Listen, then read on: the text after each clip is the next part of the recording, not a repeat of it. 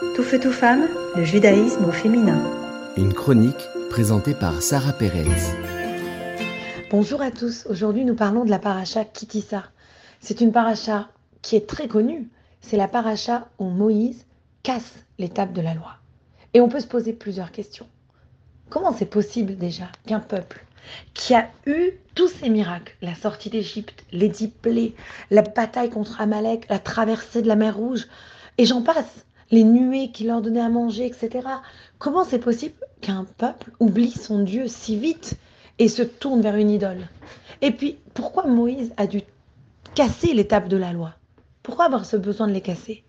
Et où sont passées les brisures de cette étape de la loi? Alors, il faut savoir que quand Moïse, Moshe, a cassé l'étape de la loi, il a ramassé les morceaux. Et quand les deuxièmes tables de la loi ont été données, ils ont gardé dans le même, la même boîte, dans le même endroit le plus saint, le Kodesh à Kodashim, le Saint des Saints, le, le, Temple Mount, comme on dit ici hein, à Los Angeles, le mont du Temple en français. Ils ont gardé, là-bas c'était le Saint des Saints, l'endroit le plus pur. C'est là qu'on a gardé ensemble les nouvelles tables de la loi et les morceaux de table de la loi. Alors c'est intéressant, parce que quand on réfléchit à cela, on se dit, mais Dieu, c'est quelqu'un qui veut notre bien, c'est quelqu'un qui veut notre réussite.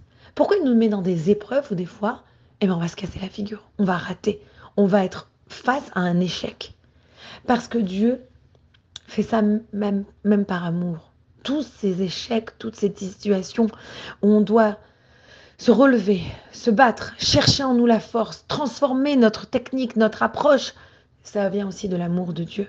Parce que c'est seulement quand Dieu agit pareil qu'on va vraiment chercher à l'intérieur de nous et qu'on peut vraiment élever spirituellement, évoluer et nous mieux nous préparer.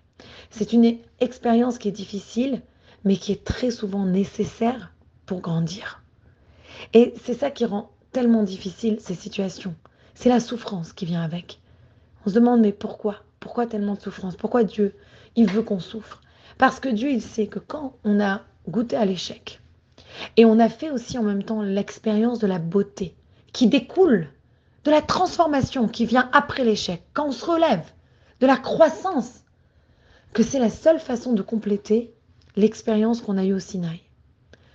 Malheureusement, le monde n'est pas parfait, la vie n'est pas parfaite. Et ce serait faux de dire, imaginez une réalité où il n'y a aucun problème. Parce que ça nous enlèverait aussi quelque part une beauté de la vie. Ça nous enlèverait aussi un élément crucial pour donner un sens à ce tableau qui est la vie. L'expérience de l'échec, l'expérience de choisir de se relever et de grandir à partir de nos erreurs, ça, c'est aussi la Torah. Ça, c'est aussi la vie. Parce que la Torah, c'est la vie.